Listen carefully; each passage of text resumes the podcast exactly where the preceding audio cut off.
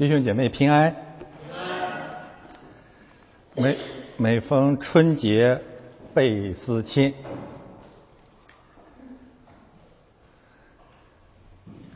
又说真的好想你。云想衣裳花想容，主啊，我愿你来。自从原罪滔天，乐园失丧，骨肉分离道路中，又怎奈关山阻隔，天高地远，岁月如刀。茫茫人海，暴君阻归途。因此，道成肉身，在埃及为约瑟和他的兄弟骨肉兄弟，为约瑟和卞雅勉，为约瑟和他所爱的二十年所爱而不忘却的卞雅勉。为约瑟和他的父亲，为一生念念不忘的父子之爱，预备了一场团圆饭。为此，以色列人第二次下埃及，这就是创世纪四十三到四十五章的基本内容。翻到下一页，我们现在来看《创世纪》四十三到四十五章，以色列人第二次下埃及，有两种解构方法啊。左边的解构方法是以犹大为以色列、为他父亲、为便雅悯、为众弟兄向耶稣代求、舍己代祷为中心的。详细大家自己考察，我只呃。提醒这一点。那么，另外一种结构方式，看右边。右边这个结构方式呢，是以设计约瑟设计陷害定罪卞雅冕，并因为定罪卞雅冕，将众弟兄又抓回到了埃及为中心的。这是一个难题。我说过啊。确实，如果没有牧师来讲道，啊，基本上你不知道是在讲什么。约瑟这是在干什么呢？如果你们已经读过这段经文，约瑟为什么把这些弟兄们放走了，然后又设计让卞雅冕貌似偷窃了银杯，然后又借此之故啊，把他们又抓回来？这这是在干什么？这是什么意思？我们可以看明白的道理啊，像上个主日所讲的。那么借着这样的反复，借着约瑟这样的反复无常，神要重建以色列众弟兄的彼此相爱，并让犹大。进一步的悔改更新，舍己代求，啊，这是可以明白的道理。但是呢，设计陷害卞雅勉，包含着更深刻的基督论。犹大为以色列代求，耶稣是我们在上帝和人之间的中保，为我们代求，是我们的大祭司。啊，这是那个结构啊，左边的结构让我们看见的中心信息。那么右边。卞雅敏被设计陷害，这和基督有什么关系呢？新约圣经说，旧约一切的奥秘都在基督里藏着。犹太人是可怜的，很多讲旧约的人不讲基督是可怜的，是瞎眼的，是看不懂旧约圣经的。卞雅敏是以色列的爱子，所以这这段经文你会发现啊。雅各称他为我的儿子，我所爱的儿子。约瑟称卞雅明为我的儿子啊，这是个哥哥对孩子就对弟弟的称呼，很奇怪啊。不管怎么样，卞雅勉是爱子。卞雅满、卞雅勉被定罪，卞雅勉是完全无辜的。卞雅勉没有偷东西，甚至在约瑟啊，在这段故事以前啊，相对来讲，卞雅勉是无罪的啊。我这是一个相对的概念。真应该抓捕的、审判的是那些哥哥们。一个无辜的爱子被陷害、设计、定罪，上帝在这个无辜被陷害的爱子的里面找回了那些罪人。感谢神，这是美丽的圣经。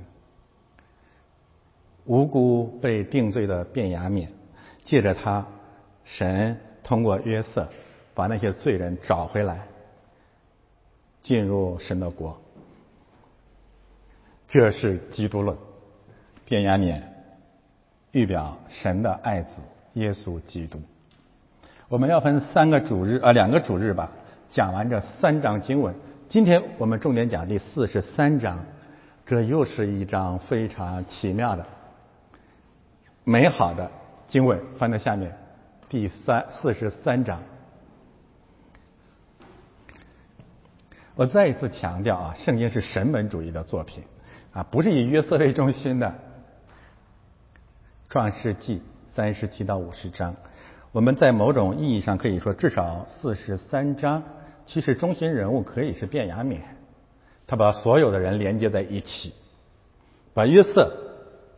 把以色列人和埃及人连在一起，把约瑟跟众弟兄连在一起，把众弟兄跟父亲连在一起，把约瑟跟父亲联系在一起，在他身上预表着耶稣基督的奥秘，也预表着教会成长的计划。四十三章可以非常清晰的、简洁的分成这样的交叉结构：开篇是大饥荒，结束是大宴席。何等的奇妙呢？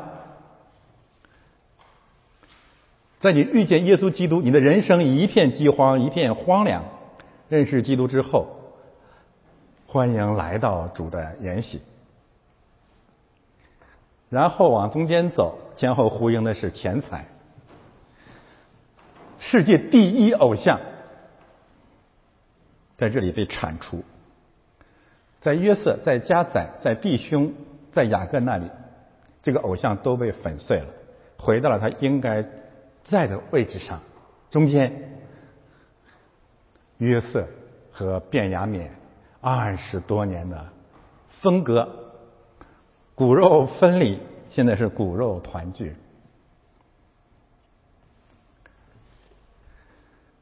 进一步的呼应的信息，看右边啊。那么在那个饥荒临到的时候，犹大起来，愿意为以色列人担担罪。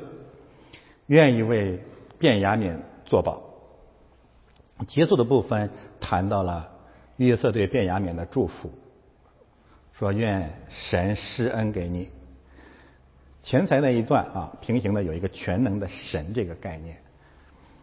第二个钱财里面有一个你们的神和你们父亲的神赐恩给你们。中间啊，我会来重点讲一讲。耶稣啊，约瑟和卞雅敏重分，怎样预表着耶稣基督？现在我们看第一段，那地饥荒甚大，他们从埃及带来的粮食吃尽了，他们的父亲就对他们说：“你们再去给我提些粮来。”犹大对他说：“那人谆谆的告诫我们说，你们的兄弟若不与你们同来。”你们就不得见我的面。你说打发我们的兄弟与我们同去，我们的兄弟那个指的是卞雅敏，我就下去，我们就下去给你抵粮。你若不打发他去，我们就不去，因为那人对我们说：你们的兄弟若不与你们同来，你们就不得见我的面。以色列就是雅各说：你们为什么这样害我呢？告诉那人，你们还有兄弟呢？他们回答说：那人详细。问到我们和我们的亲属说：“你们的父亲还在吗？你们还有兄弟吗？”我们就按照他所问的告诉他：“焉能知道他要说必须把你们的兄弟带下来呢？犹大又对他父亲以色列说：“你打发童子与我同去，我们就起身下去，好叫我们和你并我们的妇人孩子都得存活，不至于死。我为他做保，你可以从我手中追讨。我若不带他回来交在你面前，我情愿永远担罪。我们若没有耽搁，如今第二次都回来了。”分成四段啊，你可以把它呃有两种结构的方法，一种是第一节、第二节做背景，饥荒的背景，然后呢是个交叉结构，犹大、雅各、犹大，这时候犹大是一个中心人物啊，他是个带球者，这个更新的见证。那么另外一种方式呢，你也可以把它平行结构，那么第一到第二可以看成是雅各和众弟兄，第三到第五。犹大和雅各，第六到第七又是雅各和他的众子，然后第八到第九又是犹大和雅各，这叫平行的啊。我们先看第一段吧，这个时间应该是又过去了一年。上一年呢，以色列人带粮食回来了。他们用了一年的时间，把这些粮食都消费光了。我们说过，上帝用悲剧啊，用饥荒，用经济危机，甚至用家庭的困境，要激发我们起来奔赴主的筵席。所以，真正的基督徒对此一定要敏感。感谢神啊！这个粮食消耗尽的时候，雅各就起来对咱们说。再一次，父亲啊承担起了家庭领袖的责任，然后激发这些孩子们起来，起来干什么？拯救整个家族。没有粮食，那下文说的很清楚，全家灭亡。我们怎么样才开始新的天路历程啊？奔赴主的筵席呢？一个基本的前提是你必须把饥荒当饥荒，已经都有经济危机了，已经都进入家庭的困境了。你还在掩盖，你还在歌舞升平，你还在歌功颂德，那么这场饥荒，无数的苦难，这一场苦难就突然发生了，对吗？二零一九年春晚，二零一八年是中国大饥荒开始的第一年，二零一九年进入第二年，自己去看统经济学的统计数据。那么，在这个二零一九年的春晚，我看了一下节目单，没有人承认发这地发生了饥荒，更没有人承认这地饥荒甚大。这就意味着什么？没有人起来悔改去寻找基督。二零一八年是猪瘟肆虐的一年。于是迎来了猪年的春节晚会，于是我们看见了猪年的春节晚会充满了东方之珠。但是那些警醒的人有福了，所以他的父亲就对他们说：“你们再去给我提些粮来。”大家如果有印象的话，上一次以色列雅各让他的儿子去下埃及。去去骂他们，责骂他们，对吗？你们不要彼此观望，快去买粮食。这里他没有，为什么没有呢？因为耽搁了这一年是雅各的责任，他不愿意让便雅悯去，结果再一次由于雅各自己的刚硬，雅各自己的不信，雅各自己的偏私，给全家带来了又一次灭绝式的患难。我提醒大家一个事实啊。我现在看到的，无论是中国的华人的、韩国的，还是西方的名目，在解释创世纪四十二、四十三到四十五章的时候，有一个共同的错误，而且是严重的错误。那是什么呢？他们为雅各辩护，把犹大、把西缅都骂一通，觉得这个雅各是个好父亲，不是这样子的。根深蒂固有一种祖先崇拜和这个掌权者的崇拜。其实一定要看见雅各在整个这个事件当中的罪恶。我们一定要铲除对掌权者的迷信，也要铲除对父亲和祖先崇拜的迷信，这才是圣经等一下，我让你看雅各的问题。上一次我们已经说了一半啊，今天再一次的加深印象。这时候犹大起来了，那三个儿子已经丧失了在他父亲面前的话语权。第一个是刘辩，他父亲心里永远不会听他的，因为他乱伦。人没有基督，不会饶恕别人的罪恶。第二一位是谁呢？西面。正在埃及蹲监狱。第三位呢，立位，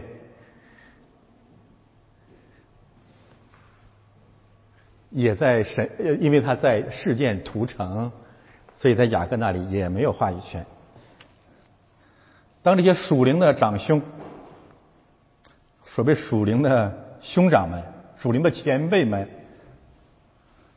失去了见证的能力啊，这时候犹大就站起来了。啊，这是基督徒，该承担责任的时候，你必须站在哪里啊？犹大说：“那人谆谆的告诫我们。”接下来他复述了那些那个过程，说我们没有变压棉，我们去也没有用。然后我说的那些名目们就责备犹大，说这些逆子啊，百般百般的推脱，然后顶撞他的父亲。这种解释真是岂有此理！犹大讲的全是实话。你不带变压棉去，你到那里能买到粮食吗？你自己违约，你自己背信，还要勉强呃这个犹大带领众弟兄去购买粮食，真是岂有此理啊！所以我觉得犹大首先在他父亲的面前做了一个诚实的人，在掌权者的面前，雅各当然是整个以色列家族的掌权者，也就是父亲嘛。所以今天我要破除的是两大偶像的迷信：掌权者和祖宗、先祖。怎么破除迷信？先诚实的站在他们的面前，把事实告诉他们。然后我们看雅各的回应，第六节：你们为什么这样害我？告诉那人，你们还有兄弟呢？你说这老爷子有多坏啊？他什么意思呀？你们为什么不骗他说你没有呢？这什么人呢？这还是一个欺骗诚信的老雅各。所以，为什么这些粽子反反复复的来来回回？神有一个美意，借着这种反复，也要更新雅各。你带领以色列人下埃及，你必须彻底的更新。你的问题太多了，现在不配下埃及，不配做以色列的属灵长辈啊！这个时候你会看到，这是我说这个创世纪这段经文啊，很感人。这个时候，所有的儿子们一起回答。责任，当然，只有危机、危险嗯逼到了，死亡临到了自己和自己妻子儿女的身上，他们都起来做男人了，一起来做见证，说我们不得不回答，你不能怪我，是他问的，我怎么知道？我们怎么知道他要变牙冕？这实际上形成了一个什么？你可以看这个局势啊。就是雅各一个老头，一个人是一方，当然可能变雅冕站在他那边，不知道。然后所有的儿子都跟他对立，这是一场危机激发的以色列内部的严重分裂，以色列高层严重的权力斗争，是这个概念吧？不能再大一统了啊！必须起来征战，生死之战。那么在这个众弟兄站起来的时候，我们看第八节。我觉得同样是令人感动的。犹大又对他的父亲以色列说：“你知道中国人的诡诈有的时候表现在什么方面呢？大家都起来了，好，我往后退，这事又该该该轮到你们了。我已经勇敢过了。不是的啊，犹大在众弟兄的同工之下，要把他从起初拥有的信心见证到底，这个叫基督徒。所以犹大又对他父亲以色列说。”你打发童子与我同去，我们就起身下去，好叫我们和你，并我们的妇人和孩子都得存活，不至于死。这里面讲卞雅勉叫童子啊，这个童子可以指哺乳哺乳之中的男孩，一直到四十岁啊都可以。没，实际上没有人知道这一年卞雅勉多大了。有人说是二十岁、二十五岁、三十岁。还有人说他是四十岁，这是随着我个人的看见，我认为这一年他可能是三十三岁。不管怎么样，他已经是个成年人了。但是在犹大和他父亲的眼里，还把他当做一个孩子，不愿意让他承担一个男人应该承担的责任。这是一种普遍的溺爱。我们可以把犹大这段话分成两个部分。第一个部分告诉犹大，告诉他的父亲，向他报凶信，向他谈真情。这不是春节晚会，呃，这个新闻联播下面的中国，这是一个马上就面临死亡的中国。这不是一个歌舞升平的时代，这是一个即将或生或死的时代。你必须告诉你的父亲，告诉你的君王，如果不采取行动，不再有不再有希望。第一就是把事实讲清楚，但是第二点更重要，我为他作保，你可以从我手中追讨。我若不带他回来交在你面前，我情愿永远担罪。这是第二点啊，我可以说把它把它分成三个方面吧。这是第二个方面，还有第三个方面。我们若没有耽搁，今如今第二次都回来了啊。第二个方面是指的什么呢？我们可以唱很多属灵的高调，我们甚至可以责备掌权者，我们甚至可以把实情告讲出来，像公共知识分子一样啊，像那个人大那个经济学家叫什么？我想不起来了啊，向松作吧。你可以把经济危机描述的很真实。可以，你也可以对那个家庭说：“哎呀，你们家如果再不改变，要要离婚了，啊，孩子要有问题了。”你可以啊，呃，牧师都可以讲这一切，但是这远远不够，这是外邦人也能做到的。埃及的术士、中国的公知、美国的白左都可以做。所以我认为第二点非常重要。第二点重要在哪里呢？你自己必须付上代价。你如果不承担责任，漂亮话谁都能讲。所以犹大说：“我为他作保，你可以从我手中追讨。我若不带他回来，交在你的面前，我情愿永远担罪。”至少有两大信息在这里面。一个方面证明犹大是大有信心的，他相信他能回来，对吗？第一次下埃及可能给了犹大这样的信心。第二个原因是什么呢？那就是指向耶稣基督的。我愿意为他担罪，我愿意为这件事情承担罪罪责，永远担罪有两个含义啊，一个就是指如果他不回来，我就没有资格把我的我死后埋在麦比拉洞，归到我的列祖那里去，明白吗？这对以色列人是个很严重的惩罚。第二呢，那当然我不会获得永生，这是对自己真呃呃真实的严酷的咒诅。当然，我们知道这是预表基督担我们的罪，然后呢，他进监狱，约呃犹大进监狱把卞雅免替回来，约瑟进呃耶稣进监狱把巴拉巴替回来，巴拉巴和我们替回来。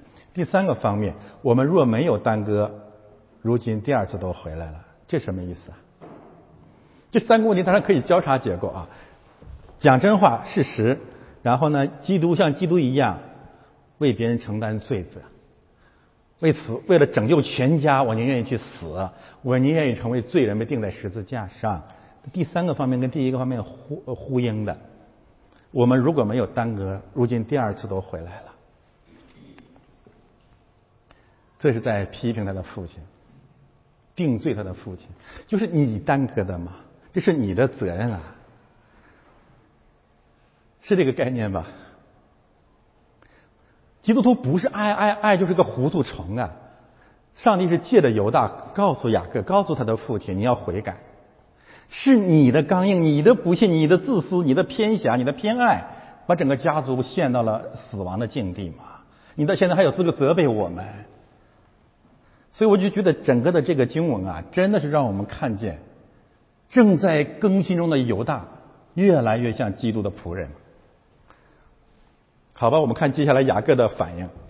感谢神嘛，雅各悔改了，像一座巨大的冰山啊，在事实、死亡、危机，特别是传道人的话语面前，这座白发苍苍的冰山悔改，改变了。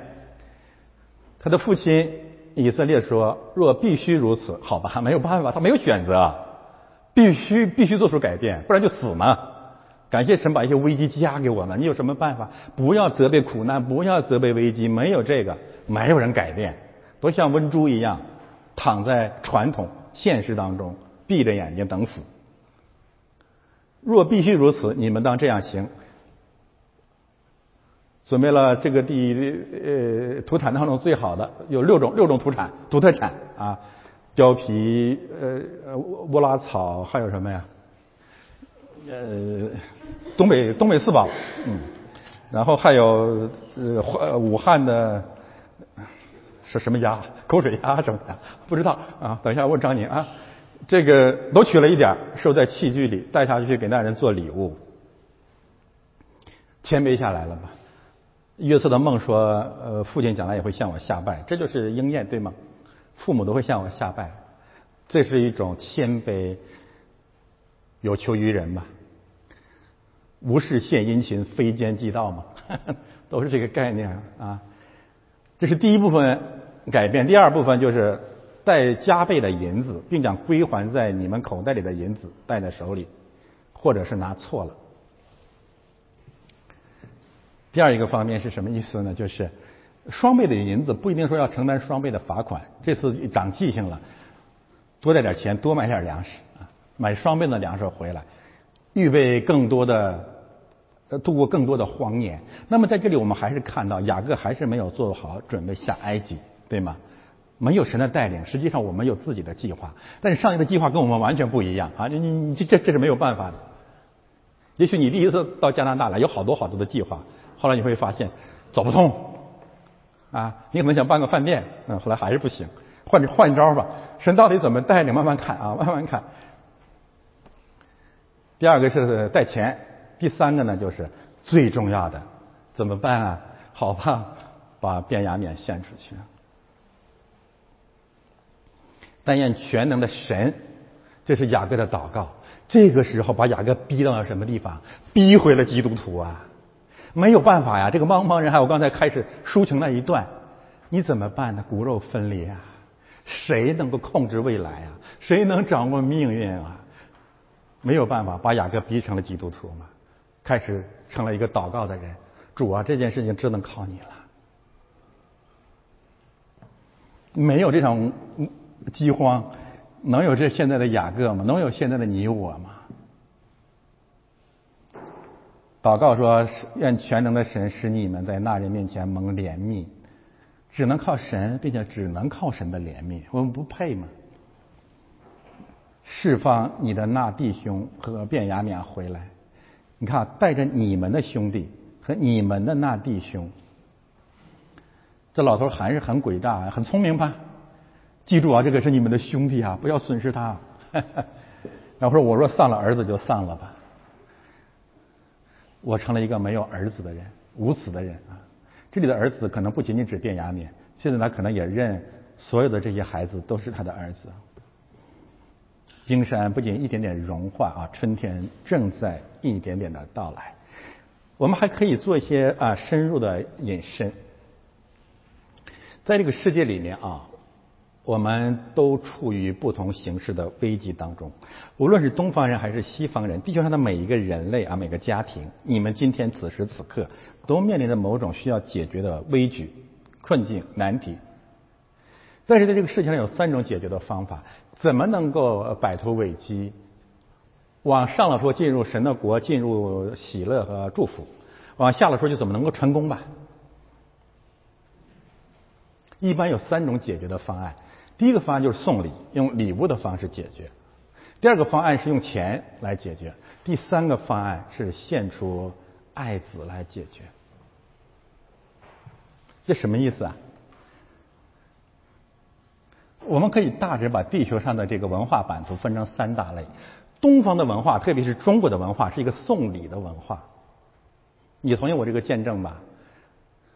整个这个国家是靠收受贿赂或者说送礼来维系的，这是中国政治的本质，也是中国生社会生活的本质。为什么请你吃顿饭啊？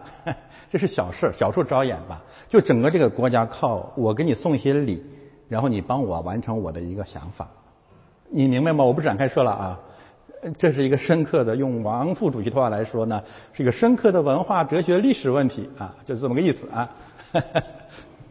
就是东方文化是靠送礼和贿赂维系的，靠收买来维系的。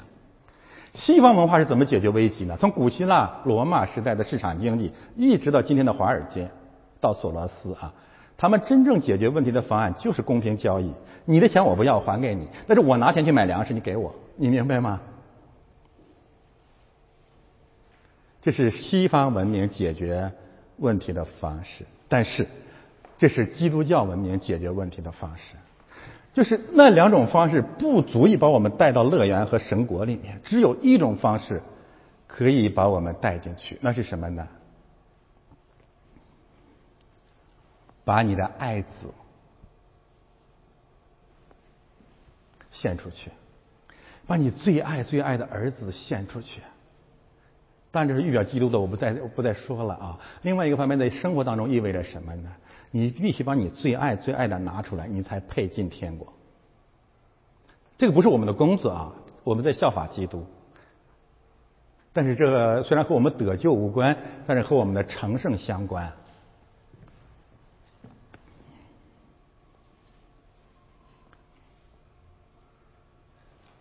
我我今天早上起来看见这个被称为包子的领袖，我不是污蔑他，最近又被称为饺子。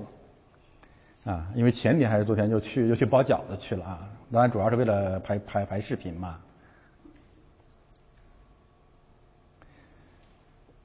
这一切啊，说明了什么呢？其实这不是人民想要的，人民真想要的就是把你最爱的拿出来与人分享。你最爱的是什么？权利吗？你跟我包饺子干什么呢？说你来包饺子，这条街都让你给给扰民了。你真正应该做的是两件事啊。第一件事情，把你最爱的权利跟公民分享，那是你的爱子嘛。第二件事情是什么呢？抓紧回家跟彭妈妈一起吃顿饺子。你这才是个男人，才是个真正有爱的人嘛。你到我们家吃饺子干什么呢？我们家挺忙啊。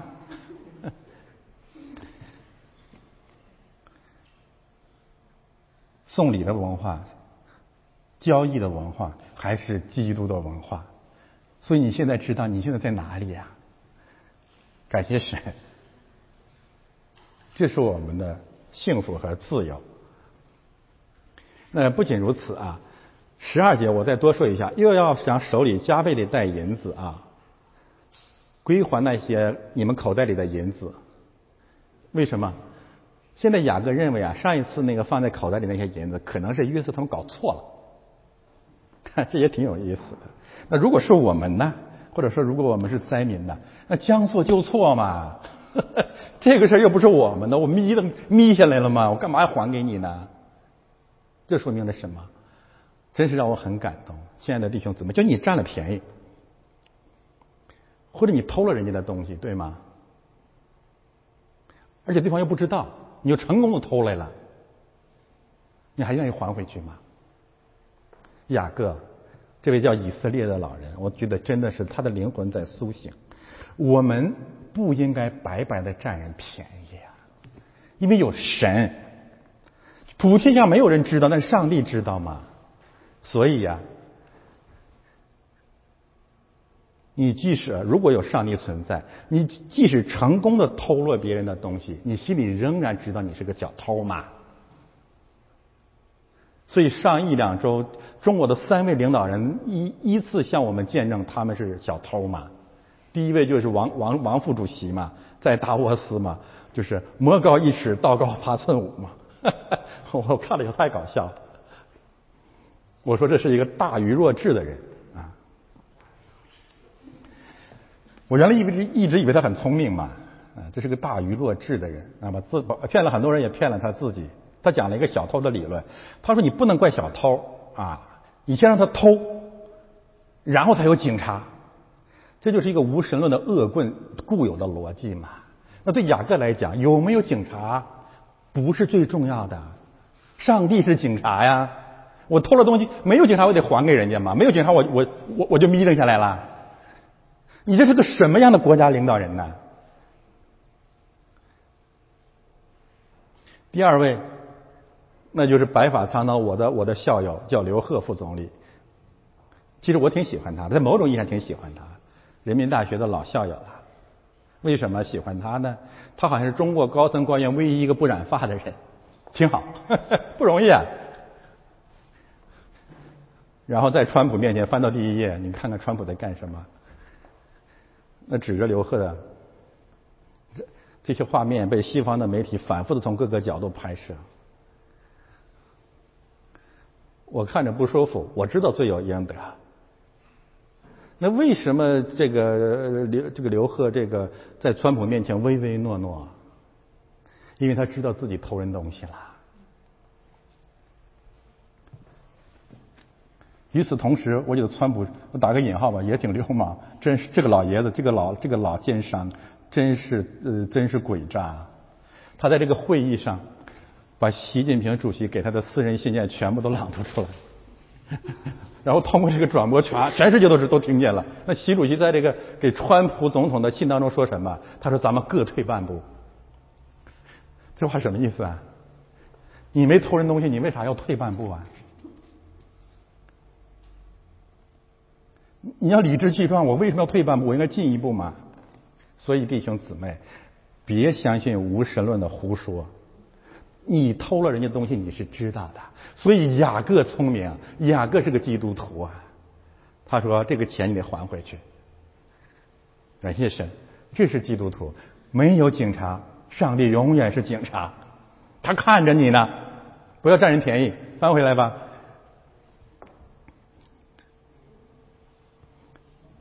再往下翻，于是他们拿着礼物，又手里加倍的带着银子，并带着变压面。你看那三样又平行一次，对吗？礼物、钱财、变压面。但你等一下你会发现，礼物、钱财在在约瑟面前什么都不是。他既没有收银钱，呃，收礼，呃，既没有收银钱，礼物放在他也没做出任何反应。他唯一唯一反应的是约瑟见变压面。卞雅勉是这场和好、相爱盛会的唯一的条理由，唯一的条件。东方的办法、西方的办法都没有办法让我们与主和好，唯有借着耶稣基督，上帝与人和好。所以说这经文多美啊！并带着卞雅勉起身下埃及，站在约瑟的面前。第一次来，大家还记得吗？跪在约瑟面前，叩头如捣蒜嘛。他现在为什么能够站在耶稣的面前啊？他们更新了吧？他们心里无愧，对吗？他们虽然推迟了一年才到，那不是他们的责任。记得他们带着便雅悯来了，他有理由站在约瑟的面前。但是等一下你会看到说，他们又俯俯下拜了。那个时候的俯俯下拜和第一次的俯俯下拜完全不同。那个时候的俯俯下拜是什么？感恩。我第一次跪在这里领圣餐的时候，我不是在跪任何人，我感谢上帝，你真的救了我。因为那场夫妇下拜之前是要举行圣餐，不再追讨他们的罪，放回了西面，他们有理由感恩。我们可也可以重点说说站在约瑟的面前。我一直谈教会传道人要站在世俗的掌权者面前。约瑟是什么？那就是埃及的掌权者。要站在约瑟的面前，他们在迦南站在父亲和以色列的掌权者面前，他们到了埃及，他们站在了埃及的掌权者面前。这是教会，这是神的仆人。最近有人，包括周同学啊，好像在夸我，说我是这个最勇敢的牧师。我假装谦虚一下啊，其实我不是勇敢，我是自私。为啥自私呢？第一呀，你尽量的说真话，说符合圣经的话，有可能能够得到天上更大的赏赐。我这跟为人民服务利他主义没有关系啊。第二个自私是什么呢？为了我的两个孩子，也为了他们的孩子，我愿意站在掌权者的面前。什么意思啊？我今天问大家，我推心置腹的问一问你们啊，那因为这个原因离开的我就不问了啊，嗯，问问问不着了，我问问你们啊。你是否愿意中加拿大变成中国呢？你是否愿意加拿大中国化？你 你是如果你愿意，你是否愿意你的儿女？我知道你们移民很多人是为了儿女，你是否愿意你的儿女生活在一个像中国一样的加拿大呢？就是 YouTube 被封闭。Facebook 被关掉，推特看不到。你的学校，你孩子的学校，你的教会，你的公司都建立党支部。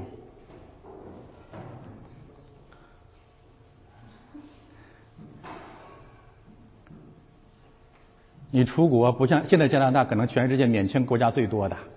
说实话，想去哪去哪。你愿意让华为公司？像控制中国一样控制控制你所有的私人生活，当然不愿意。为什么？我我替你们回答呢？你要愿意，你何必移民，付出这么多的代价？我当然承认中国有更多赚钱的机会。那有那是我们的本土本乡，我们的一个文化。我们为什么付出那么多的代价到这里来？说穿了，就是你认为这个加拿大的文化环境、生态环境。比中国好吗？这个没什么可辩论的。你只要是个诚实的人。那最后一个，你愿意加拿大的野生动物像中国一样的野生动物基本被灭绝吗？没有青山绿水了，没有白白白云蓝天了，不愿意吗？那好，我一个结论是：既然不愿意，你为什么反对我站在掌权者面前呢？为什么呀？那还有什么可说的呢？我说句责备的话吧：愚蠢吗？愚昧吗？狭隘吗？还有一个什么中国式的精明？这事让别人去折腾，反正我们这还还早着呢。我先跟我们的孩子先享受一下这里。这是一种什么样的心态？你还配做基督徒吗？我们怎么样丧失了另外一个祖国啊？不就是因为你这种自私搭便车的心态吗？今天还是如此啊？你的更新在哪里？你不相信有上帝吗？他有什么脸来责备一个牧师站在这里？这没有圣经根据吗？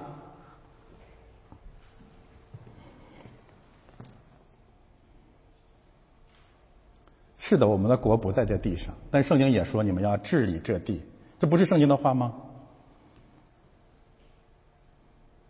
所以今天早晨我看到加拿大一个公民，当然是加拿大本土人。正在网络网网上这个呼吁更多的加拿大公民起来。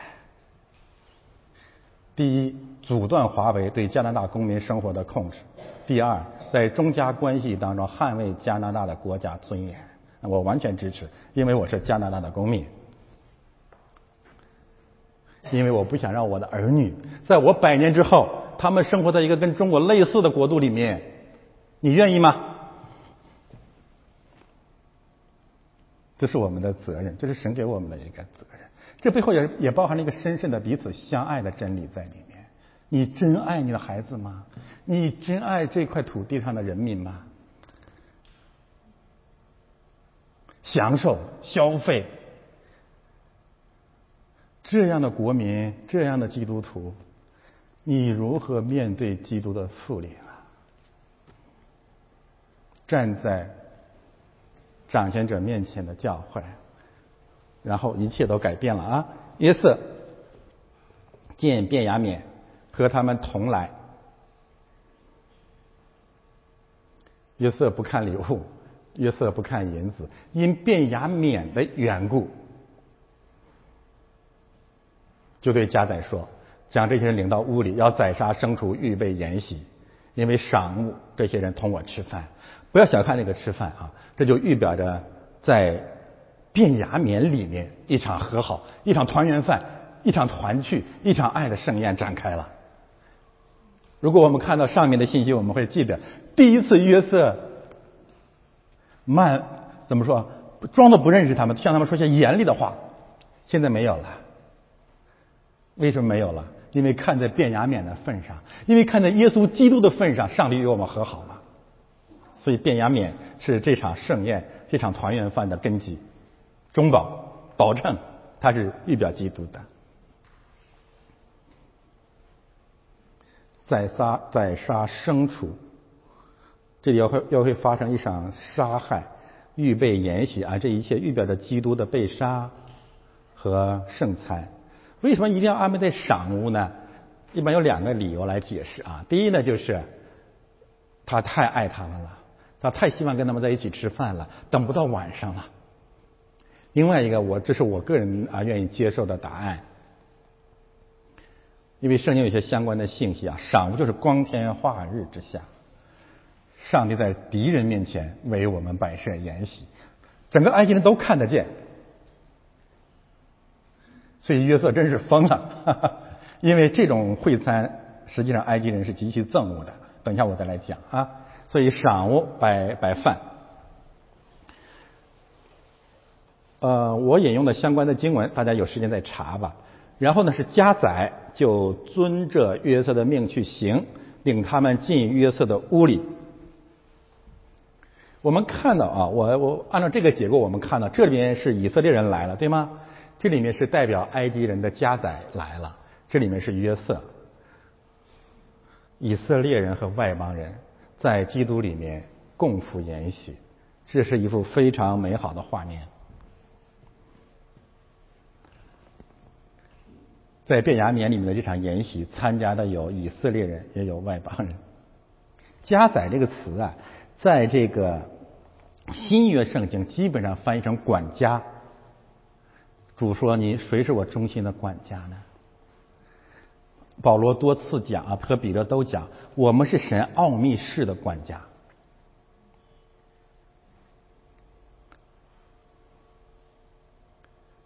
我们上帝把什么指腹托给了我们这些管家呢？把待人和好的职分托付给了我们这些管家，把掌权者、人民、平民，把外邦人和以色列人和好，都归在基督里的职分，交给了传道人，交给了这些管家。罗马书第九到十一章，反复的让我们看见，家宰所代表的外邦人反而先得救了，对吗？他是约瑟家里的人，等一下你会看见他传福音，他信神，所以这是历史的一个缩影。外邦人先得，因为以色列人刚硬，外邦人先得救，外邦人得救以后又向以色列人传福音，于是以色列全家都要得救啊！这是新约圣经非常平行的信息。今天呢，我们读到了这个书信经文啊，就是提摩太前书二章一到七节。我简单的跟大家解释一下，这里面说站在掌权者的面前啊，长期以来一些半吊子不断的在攻击我，我不是为自己辩护，我为圣经辩护啊，就是顺服掌权者。他们引用的经文之一就是提摩太前书二章的第二节经文，为君王和一切在位的。更应该如此，使我们可以敬权端庄、平安无事的度日。所以这个圣经啊，你如果是按照你的私意去解释，你就会让圣经本身陷入矛盾当中。犹大没有顺服他父亲，对吗？在埃及安排这堂饭时，约瑟也可能没有顺服法老。那我们怎么解释提摩太前书二章一到？七节呢，其实非常非常简单啊。第一点，他说：“我劝你第一要为万人恳求、祷告、代祷、祝谢，然后说为君王和一切在位的也当如此。”什么意思啊？万人放在君王之前啊？你为什么单单强调就你的脑海里印象的就是顺服君王、顺服君王、顺服君王呢？按照你这个解释，是不是应该顺服万人啊？为什么这么读圣经呢？一个人不尊重百姓，不尊重神的子民，不尊重万人，你去尊重掌权者，你就是一个奴才嘛，你就是一个魔鬼的差役嘛，是不是很清楚啊？这是第一点，第二点。那么为万人为君王带到祈求的目的是什么？为什么要为他们带到祈求啊？第四节，因为神愿万人得救，明白真道嘛。这才是结论嘛，结论在这儿呢。什么顺服君王啊？你读到哪儿去了呀？上面的话可以这样讲，就是教会应该站在所有人的面前，为他们祈祷，向他们传道，因为上帝愿意万人得救，明白明白真道。我管你是法老，我管你是奴仆啊，对吗？这是第二点，第三点，我为此奉派做传道的嘛，我能回避谁呢？这是我的责任。这是教会的使命吗？传道意味着什么？责备罪恶呀，要人悔改呀，见证基督啊。我的讲到哪一篇不是这三个主题啊？这是神给我们管家的托付。好，翻到下面吧。哦，这里面我讲一讲这个卞雅敏是怎样预表基督的。我们看到了约瑟看见卞雅敏。才会有人与神和好，或者人与人和好的这个欢乐的画面，那就应验了。约翰福音三章十六节，神爱世人，甚至将他们的独生子赐给他们，叫一切信他的不至灭亡，反得永生。我们现在来讲一讲，想象一下，卞雅敏被舍弃。我们先从约雅各的角度来看，你能看到什么呢？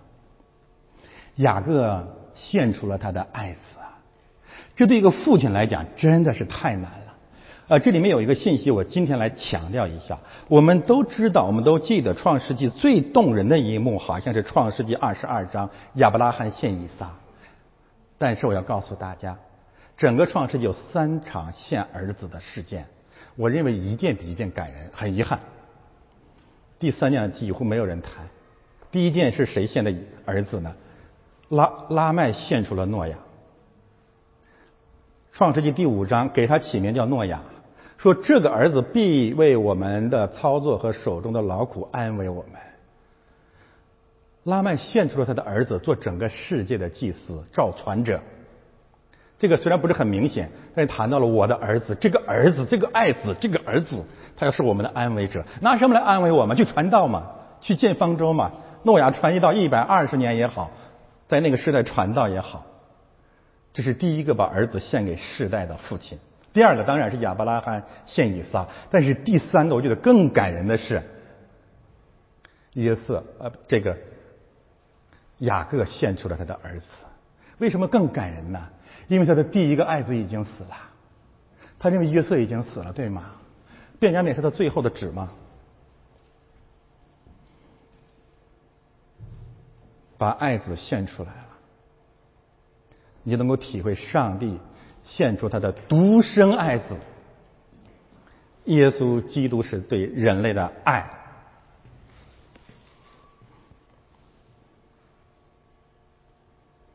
你到底在这个世代是相信一个献出饺子的世上的王，还是一个相信献出爱子的万王之王？这就是区别了。假基督会献出几个饺子给你，真基督会把他的独生爱子献给我们。为这样的缘故，我们知道哪一位是真神。感谢创世纪，上帝给创赐创世纪第四十三章给我们。翻到下面，他们被领到约瑟的屋里，就害怕说。领我们到这里来，必是因为头次归还我们口袋里的银子，找我们的错缝，下手害我们，抢取我们为奴仆，抢夺我们的驴。我说他们正在更新当中，所以还有世俗的传统，还有理性主义的传统，这些低谷啊，这个心里面的这些征战，这就是我们，这是个理性主义对信仰刚刚接触信仰、刚刚重生时候一固有的一些状态，五五个方面吗？他们都猜错了，对吗？哎呀，他为什么要把我带到房间里面？因为这个呃，埃及的一些大臣啊、高官，这个屋子里面就就有监禁犯人的囚囚房啊，我们已经知道了，对吗？像伯提法。第一个，他们想到的就是因为钱，这是我们对所有事件和人判断的第一个反应，因为钱。这也是我们对基督教和要教会传福音的第一个反应。这个牧师为什么这样？他是想要更多的奉献，找我们的错缝，这就是小人之心吗？就是我们喜欢找别人的漏洞。别人会滥用司法，我们也会滥用司法，因为我们也滥用司法。第三个方面，下手害我们，害人者必有妨害之心嘛，强取我们做奴仆。在这个国家的另外一个偶像是权力，谁做谁的奴仆的问题。第五个方面，要抢夺我们的驴。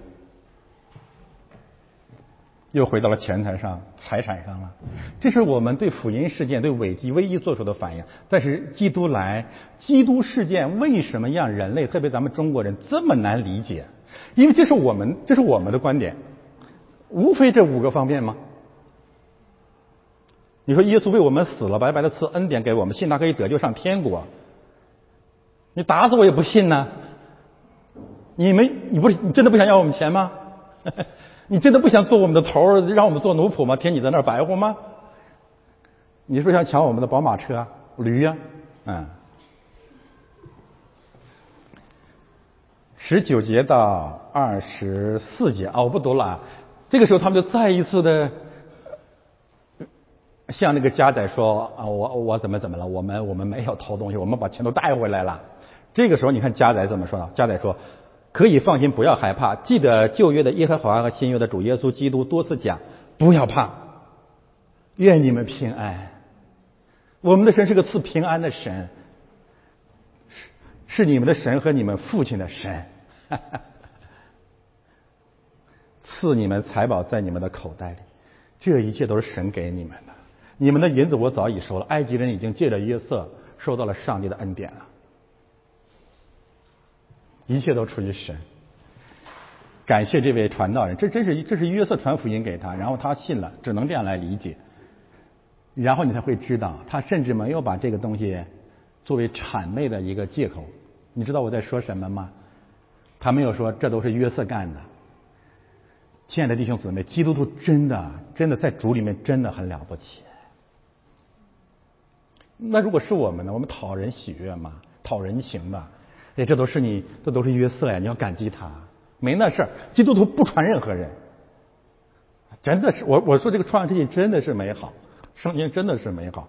在这个时候，生死攸关啊，正好是施恩的时候，正好是跟别人包饺子的时候嘛。他们说这是你们的神和你们父亲的神，亚伯拉罕、以撒和雅各的神，三位一体的神赐给你们的。哦，翻到上面有个信息我忘了讲了。雅各、便雅悯和约瑟可以，他们都献出了爱子，对吗？便雅悯是自愿顺服的，整个过程当中他把自己献上了，这预表基督，对吗？约瑟像是见证说便雅悯的到来，和好开始了。所以这里面可以三位可以分别指向圣父、圣子和圣灵，自己去琢磨啊，我不再多说了。好，翻到下面来，你们的神和你们父亲的神，都是他给你们的恩典。然后呢，情况都改变了啊。没有让他们做奴仆，也没抢他们的驴，还给他们喂驴，又给他们洗脚，又到屋子里面。神赐给我们的超过我们所求所想的。最后他们就预备礼物，等候约瑟晌午来，还是不太相信，还是觉得当官不打送礼的，先背上啊，先背上。好的，翻到下面去吧。约瑟来了，把礼物给他，又伏伏在地向他下拜。我已经说好了啊。这个时候是感恩，为什么感恩呢？再翻回来吧，有一个信息在这里。他们就这儿，家仔就领他们进到屋里，给他们洗脚，在前面，他们就把西面带出来交给他们。失而复得的弟兄又回来了，这是莫大的恩典，是在这个恩典之下，翻到下面去吧。所以他们下拜嘛啊。约瑟问他们好，四十二节七节不再说严厉话了。约瑟也是另外一座冰山，伤害痛苦，但他现在也在开始慢慢的融化。所以这个事件啊，借着这这这个以色列众弟兄往往往呃呃往往反反的折腾，迦南的冰山雅各在融化，埃及的冰山约瑟也在融化。上帝太奇妙了啊！你们的父亲就是你们所说的那个老人家平安吗？他还在吗？我认为这是满含热泪的问讯。二十几年，生死两茫茫，不知道父亲还在不在？那是他约瑟在人间最亲的人。他们回答说：“你仆人我们的父亲平安，他还在。”于是又低头下拜。你仆人我们的父亲，这是梦的进一步应验，对吗？他的父亲是成了他的仆人。约瑟举目看见他同母的兄弟卞雅勉，就说：“你们像我所说的那丙小的兄弟，就是这位吗？”又说：“小儿啊，这是为了呼应爱子的啊，愿神赐恩给你。”这是。圣餐最后的祝福说的那句话，亚伦大祭司的祝福，愿耶和华赐福给你们，保护你们；愿耶和华使他的脸光照你们，施恩给你们；愿耶和华向你们仰脸，赐你们平安，对吗？祝福以色列，祝福便雅悯。约瑟爱弟兄之情发动，急忙寻找可哭之地，自己进入自己的屋里哭了一场。这是约瑟的第二次痛哭。这是感激的泪水，上一次也可能是往事重现悲愤的泪水，这一次是完全是弟兄重逢，喜极而泣。约瑟爱弟之情发动啊，这个希伯来文的意思就是他里面的胃，他的胃，他的肠胃发热被点燃了，是这个概念啊，我只是感慨一下。就是圣经用词的这个准确。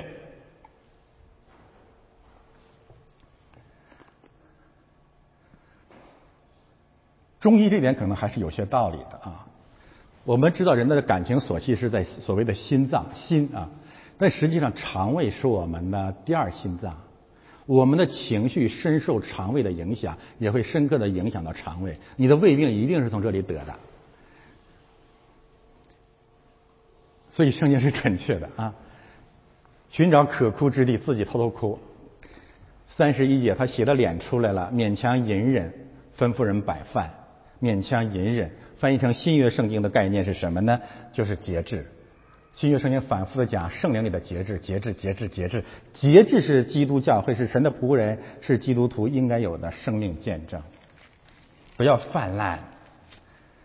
约瑟这里面有两种情绪，对吗？一个是爱便雅悯的情绪，另外一个呢是恨那些兄弟的情绪。任何一种情绪占了上风，都会败坏败坏这场圣餐，这场聚餐。约瑟不敢因自己私人的情欲搅扰这场主主计划的盛宴。他们为约瑟摆设了一席，又为那些人摆设了一席。也为与约瑟同吃饭的埃及人另摆一席，因为埃及人不可与希伯来人一同吃饭，那原是埃及人所憎恶的、所厌恶的。我一个方面，我们看到了主的宴席有各种各样的人，每个人都不一样，有不同的文化传统，但是他们可以一起入席。这是神教会的包容性，对吗？只要你认耶稣基督是主就好了。那么另外一个方面也让我们看到约瑟在这里面。亲自做服侍人的，这是我的身体，这是我的血。他他在做做仆人啊，服侍大家就餐。埃及人跟希伯来人一同吃饭，连他们的吃的东西不一样。比如说，大部分埃及人是不吃牛肉的，因为牛在埃及是神嘛。你可以想起啊，《使徒行传》十五章耶路撒冷大会。不能因为你饮食的传统不同啊，影响就是伤害到别人，明白吗？所以教会要合一，互相忍耐，互相容忍。另外一个方面，他们吃饭的姿势也不一样。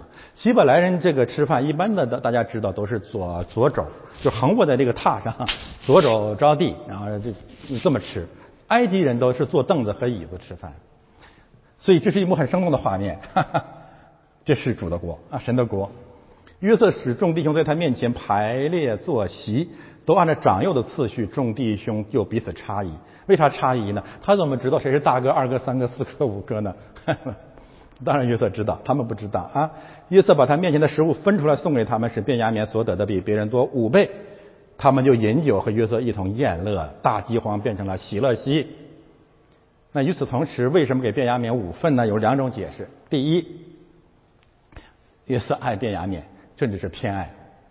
在这点，我更能看到的就是约瑟和迦南的卞雅敏的这位父亲，呃，这个埃呃和埃及的呃卞雅敏的那位父亲，两个人有共同的嘴，还需要更新。我们要记得，雅各的偏私是弟兄相杀的一个最重要的根源。不要高估约瑟的属灵。第二一个，啊，犹太拉比和基督教的呃牧者们都这样解释：给便雅免五倍是为了试炼你这些弟兄们还嫉不嫉妒。这是个很残忍的试炼，你明白吗？以前这个雅各对约瑟的偏爱让他们气得发疯，现在我当着你的面我就对他好，怎么着吧？我就给他五倍。真是很感恩，没有人嫉妒，不仅没有人嫉妒，犹大仍然愿意为他去死，真的不一样了。如果有人在基督里，他就是新造的人，旧事已过，都变成新的了。感谢主。最后我们做一点总结吧。前面的这两段经文呢，我稍微讲一讲啊。一个就是以色列人的理性主义的分析，相当于中国人对教会和福音、基督教会和基督福音的理解，就是你们跟我传福音。基督教到我们这儿来，一定有这些目的。这是搅扰华人教会的第一个中国问题。这不仅仅是因为中国政府、中国当局逼迫教会的原因，也是一些基督徒、华人基督徒在华人教会做搅扰，甚至离弃教会的原因。小人之心啊，他猜：哎，你这样传道，是不是因为你的背景、你的经历，想利用我们搞政治呢？你是不是有别的什么目的呢？他们不相信一位真正的神的仆人，不敢利用基督。第二一个啊，我们先看，我们看的就是约瑟的隐忍，勉强隐忍。这是什么意思啊？长期坚持教会的生活，包括你的家庭生活也是一样的。如果你们喜欢听家庭婚姻，我们可以在这个方面展开来讲一讲，或者你自己展开来讲一讲，想一想，没有忍耐和节制。任凭你的情绪爆炸，然后你作作威作王，家庭会拆毁，教会一定会拆毁。然后你的理由你知道是什么吗？就是忍无可忍，对吗？我今天告诉你们啊，你告诉我自己，忍无可忍是魔鬼的道理。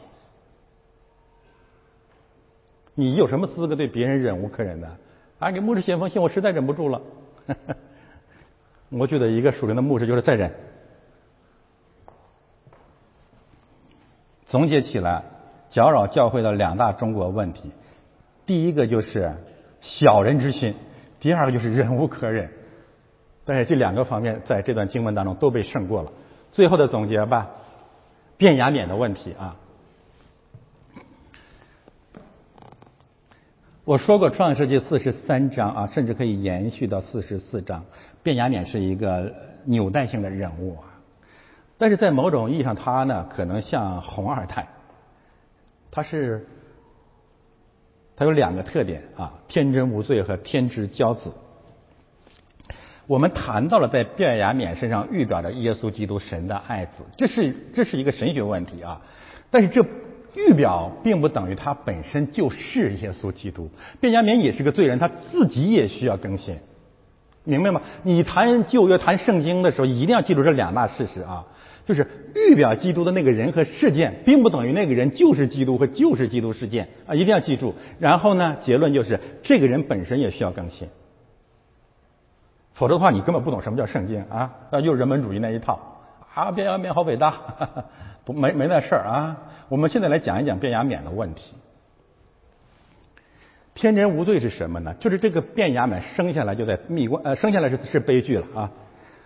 他一生下来就是他母亲就去世了，但是结果呢，雅各就加倍的去爱他，然后呢，约瑟现在也加倍的去爱他，那也就是在过去的三十年当中，他是父亲的骄子；接下来在埃及的这个以色列这这这上百年的时间里，他是约瑟的骄子，对吗？天之骄子啊，北大的。第二一个特点是什么呢？就是在跟约瑟的这个这个冤案的过程当中呢，卞雅敏没有犯罪，对吗？是他那九九个哥哥、十个哥哥在伤害、出卖约瑟的罪上有份。这个便雅悯没有犯过什么大罪，至少形式上是这样，对吗？而且这次下埃及他完全顺服了。亲爱的弟兄姊妹，如果你一直成长的很顺利啊，别人有性丑闻，别人有各种各样的罪恶，你都知道，耳熟能详，而且你回顾你的一生，你觉得哎，我做人比别人好，我没有我没有犯这些罪啊。亲爱的弟兄姊妹，你如果有这样两个方面的东西，你就悲剧了，你可能成为魔鬼之子。一个方面你不会感恩。你会觉得你一生下来就在蜜罐子里，你就是红二代，你就是官二代，你就是天之骄子。你觉得你得到的一切都是应该的。第二，你会吃人自缢，任何人有了一些错处、软弱、悲剧、丑闻，你都会永远念念不忘。你会让别人的罪永远在你的面前，你记得对他们的审判，不断的把自己扮演成假基督，你就是别人的地狱，自我清高。这是便雅敏面临的最呃最残酷的两大试探。那怎么神怎么能够救便雅敏呢？我要告诉大家，以后的这个这个以色列人基本上会成为犹大和约瑟的支派，甚至有时候会把便雅敏也放进去。所以便雅敏很重要。要想把，因为那些弟兄，呃，雅各和他的那些弟兄都被更新了，对吗？整个以色列的族长都被更新了，但实际上。到现在为止，还剩下一个变压面。那怎么更新变压面呢？路漫漫其修远兮。我们看变压面未来的发展。我再讲五分钟吧。我们今天这个圣餐看来用比较简便的方式了。变压面。第一场大灾难就是《世世纪》十九章到二十一章，整个便雅悯人沦落了，沦落为强奸犯。他们用极其下流和野蛮的方式啊，强奸了利，想去强奸利未人这个男人，被拦阻了，又强奸了利未人的妾犹太犹太啊犹大犹大支派的一个女子。结果，整个的现在全部啊，在创世纪这里啊，所有的以色列支派就呵护的这位便雅悯，到了世世纪的第十九到二十一章，整个以色列所有的支派起来要灭绝便雅悯，这是何等巨大的翻转嘛？那有一个问题，他为什么要强奸人家呢？我跟你说，这就是官二代、红二代的基本素呃呃呃基本的这种素质、基本的欲望、基本的特点。什么意思啊？我想要的，哪怕用强奸这种手段，我也必须拿下。强奸是什么意思啊？就是一个占便宜啊，一个占有已经习惯了的红二代，不顾一切的把自己的意志强加在别人肉体身上的强暴行为。你可以不仅仅把它理解为一个性侵犯事件嘛，也可以把它理解为大洪水之前的强暴事件，地上满了强暴。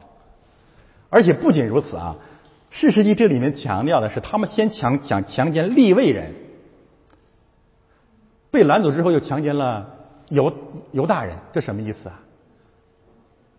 就是红二代到今天已经玩到了这个境界了。意味着是什么？祭祀吗？